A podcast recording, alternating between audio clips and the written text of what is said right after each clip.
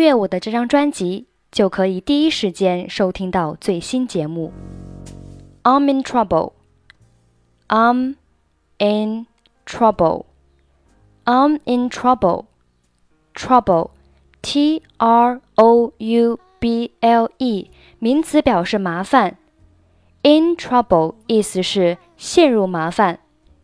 I'm in trouble 就是我遇到麻烦了。当你犯错或遇到麻烦的时候，你就可以说 I'm in trouble。你也可以更夸张的说 I am a dead man，或者是 I am a dead man，意思是我死定了。When I'm in trouble, he always helps me out。当我遇到麻烦的时候，他总是帮我渡过难关。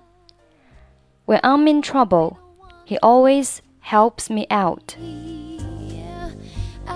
Help me, I'm in trouble. He's trying to kill me.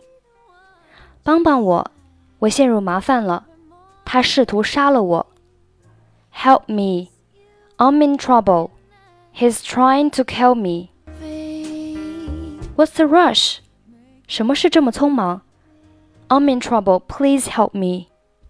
我陷入了麻烦，请帮帮我。 What's going on? 发生了什么？What's the rush? I'm in trouble. Please help me. What's going on? 获取节目文本，欢迎关注微信公众号“英语主播 Emily”。I'm Emily. I'll see you next time. Bye bye.